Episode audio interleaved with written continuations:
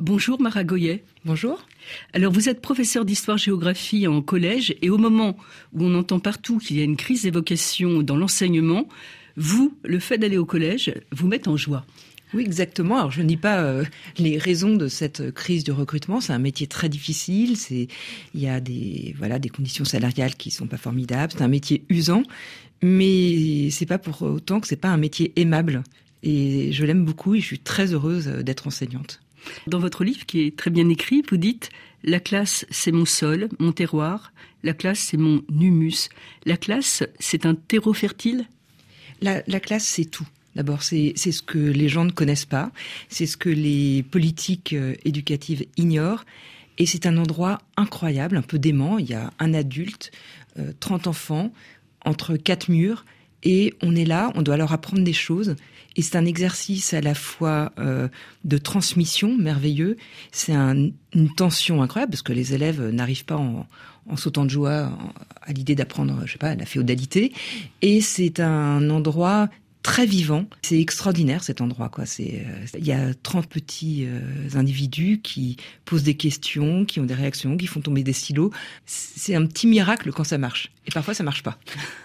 Et d'ailleurs, euh, moi, ça m'a fait réfléchir parce qu'on a tous été élèves et vous faites un constat, vous dites, ce qui se passe dans, une classe, c'est mystérieux. C'est vraiment de l'ordre de, l'alchimie. C'est très étonnant. Parfois, euh, on ne sait pas pourquoi, ça ça prend pas, rien ne marche. On fait un cours, il tombe à plat.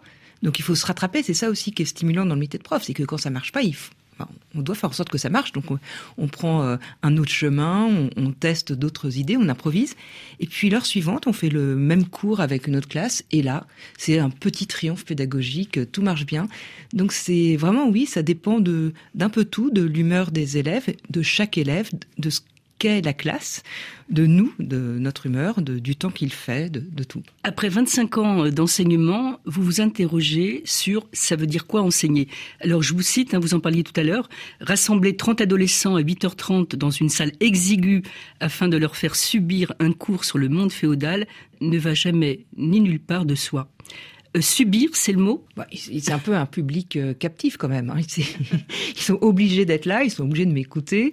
Je crois que oui, il y a tout un travail de, de séduction, en tout cas euh, en ce qui concerne le savoir, pour leur faire croire qu'ils ont toujours eu envie de connaître ce chapitre et que ça va leur apporter quelque chose d'incroyable. Alors c'est parfois ce qu'on appelle malheureusement la démagogie, qui est le le, le, diable en France. Mais en fait, c'est juste de parvenir à ses fins par euh, tous les moyens, en tout cas légaux et honnêtes et constructifs.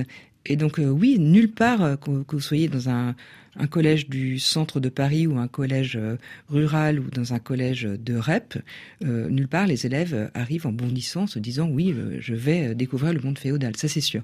Mais après, c'est ça, justement, c'est à la fois la difficulté du métier d'enseignant, mais moi, c'est tout ce qui m'amuse. J'adore ça. Oui, et puis après, euh, d'ailleurs, c'est valable un peu dans tous les métiers. Euh, tout d'un coup, on sent qu'on sait faire et on sent que euh, ben, l'expérience est là et on sait comment s'y prendre. Oui, ça, c'est quelque chose de. C'est un moment formidable quand on, je parle de virtuosité, ce qui peut paraître très euh, mégalo et, et prétentieux dans, dans, mon livre, mais, mais c'est vraiment être capable de transformer tout ce qui est un inconvénient en atout, de, de tout transformer, de ne rien perdre et d'avoir des réactions adéquates à tout ce qui peut se produire. Il se produit tellement de choses avec 30 personnes dans une salle, entre les trousses qui tombent, un élève qui tombe de sa chaise, un manuel oublié, euh, une remarque, un bavardage, tout ce qu'on veut.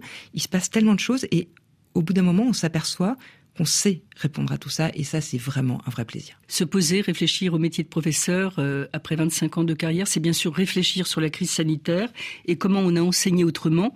Ce que vous nommez, j'ai trouvé ça bien, euh, l'enseignement euh, d'urgence, comme on parle de médecine de guerre. Alors je voudrais quand même vous lire parce que il y a beaucoup d'humour dans votre livre et je vais bien sûr vous donner la parole. L'écran de la classe virtuelle me permettait de voir mes élèves qui se voyaient les uns les autres, qui se voyaient se voir et se voyaient eux-mêmes tout en me voyant les voir et me voir. Oui, c'était un point de vue inédit sur la classe. Euh, les élèves, eux, ils se voient entre eux et puis voient le prof. Moi, je vois les élèves, mais je me vois pas et eux ne se voient pas eux-mêmes. Et là, il y a une sorte de circulation du regard qui a permis sur l'écran de l'ordinateur pendant le téléenseignement de mettre à nu une vérité de l'enseignement où chacun s'est vu faire, a vu les autres faire. Et c'était vraiment quelque chose de, de révélateur. C'était incroyable ce qu'on a vu les uns des autres. Puis je les ai vus ramer, ils m'ont vu ramer à essayer de me connecter, de faire les cours, d'avoir des idées qui marchaient ou qui ne marchaient pas. Et puis dans l'ombre, il y avait les parents qui étaient là, qui écoutaient, qui se marraient ou, ou qui commentaient. Et il y a eu quelque chose vraiment comme une mise à nu des conditions d'enseignement. Et ce que je trouve très triste, c'est qu'on n'en ait pas tiré de, conclusion. Évidemment, le téléenseignement, ça a été dramatique pour les élèves qui ont décroché. C'était une période aussi difficile. Mais c'est dommage que ça ne soit plus qu'un mauvais souvenir, alors qu'il y avait beaucoup de choses à en tirer. Cette expérience a fait ressurgir en vous, euh, Mara Goyet, un texte de Jean-Pierre Vernant qui s'intitule Tisser l'amitié. Pour vous, c'est un grand texte. Expliquez-nous pourquoi. Alors pour moi, c'est peut-être l'un des plus beaux textes sur l'enseignement et un de, en tout cas, c'est un des textes qui m'a le plus aidé. Dans ce texte, euh, Jean-Pierre Vernant explique que pour devenir prof, il faut parfois cesser de devenir prof. Et euh, il considère sa classe comme un lieu démocratique euh, où il a une amitié avec les élèves. Alors évidemment, c'est pas quelqu'un de démagogue ni rien. Il pense pas qu'il est le pote des élèves, mais simplement dans sa classe, il y a un esprit, il y a une ambiance, il y a une honnêteté intellectuelle et on peut faire euh, autrement aussi. On peut choisir, d'ailleurs il le dit très bien, le jeu de la hiérarchie, de la distance. Mais ce qu'il propose en parlant d'amitié, ça a été pour moi une révélation, c'est ça que je veux. Je veux qu'il y ait cette atmosphère d'honnêteté intellectuelle et de confiance dans mes cours, de lien et, de consensus sur le fait que ce qu'on va apprendre, ça va être formidable. Et, et voilà, cette amitié, en tout cas, j'essaie de la cultiver. Vous consacrez un chapitre à, l'assassinat de Samuel Paty et la déflagration qu'il a suscité, et pourtant vous dites qu'il y a eu des, réactions indécentes. Oui, il y en a eu beaucoup. Alors d'abord, il y a un traumatisme collectif, évidemment, ça c'est indéniable. Et l'indécence, ça a été tous ces propos nuancés, suggérant que peut-être en faisant cours autrement, et des discussions aussi sur euh, euh, la laïcité. je pense qu'il fallait rester au cœur de cet événement euh, épouvantable, c'est le meurtre. On n'a pas à discuter de oui, est-ce qu'il n'aurait pas été tué s'il avait utilisé un polycopie. Enfin, c'est honteux, c'est indécent. J'ai trouvé ça ignoble. cette forme d'atermoiement. Ce qu'il aurait mal fait, quoi. Oui. En gros, quand même, il est un peu coupable. Personne ne mérite d'être décapité, quoi. Voilà, c'est tout. On sent hein, que vous êtes euh, bien sûr très très affecté par. Et très en colère et très déçu, c'est-à-dire que euh, entre ceux qui disaient euh, oui voilà ce qu'il faudrait faire comme cours et d'autres qui critiquaient le ministre, c'était pas le moment. Le ministre était critiquable pour plein d'autres choses, mais là c'était pas le moment. Et j'ai trouvé que peu à peu, comme on fait souvent en France, on croule sous les débats et l'esprit de finesse et on perd de vue l'idée initiale. Et là, c'est un enseignant a été décapité. Et, je pense que voilà, ça a donné lieu à beaucoup d'indécence et de faux esprits euh, de finesse. Vous parliez de, Jean-Michel Blanquer, euh, le ministre de l'Éducation à l'époque. Il vous a surnommé, euh, vous, les enseignants, les colibris. Alors j'ai regardé, le colibri, c'est un, oiseau très joli, mais rikiki. Il est tout fragile. Et oui, d'abord, il est tout fragile. Et puis surtout, c'est un animal très discipliné.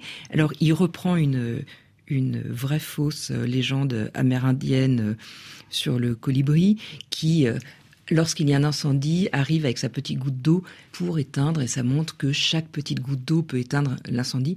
Enfin, qui a envie d'être assimilé à un colibri? Enfin, moi, j'ai pas envie d'être un petit piaf, peut-être joli, mais tout modeste et tout minuscule. Enfin, je, c'est l'occasion de le dire, sans mauvais jeu de mots, je voudrais avoir plus d'envergure qu'un colibri. Pour finir, j'aimerais que vous m'expliquiez le beau titre de votre livre, Finir prof. Alors, ce titre, j'ai choisi d'abord parce qu'il est brutal. Voilà, les gens disent ah, je ne veux pas finir prof, c'est un métier repoussoir. Enfin, le nombre de fois où j'entends les gens dire quelle horreur, il va finir prof ou je veux pas faire ça. Bon, et donc j'en ai joué parce que moi j'ai commencé par euh, finir prof à 24 ans, c'était ma voie, et je continue de finir prof aujourd'hui 25 euh, ans euh, plus tard.